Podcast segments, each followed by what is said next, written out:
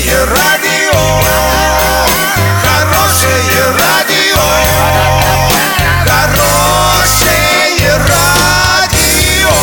Радио Шансон. В студии с новостями Александра Белова. Здравствуйте. Подробнее обо всем. Подробнее обо всем.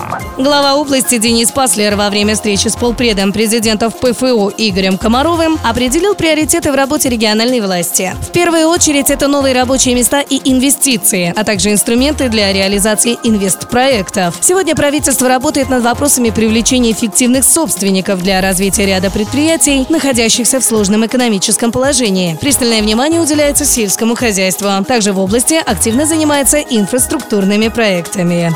В Урске нижняя дорога через реку Урал после ремонта стала двухполосной, хотя раньше была трехполосной. Некоторые водители считают, что дорога сузилась. Из-за этого, возможно, дорожники сделали и две полосы. Другие же отмечают, что теперь полосы стали гораздо шире обычных. В муниципалитете ситуацию пока не комментируют. Напомним, в прошлом году выяснилось, что в Орске нет схемы дислокации дорожных знаков и разметки. Проводить работы приходится фактически вслепую.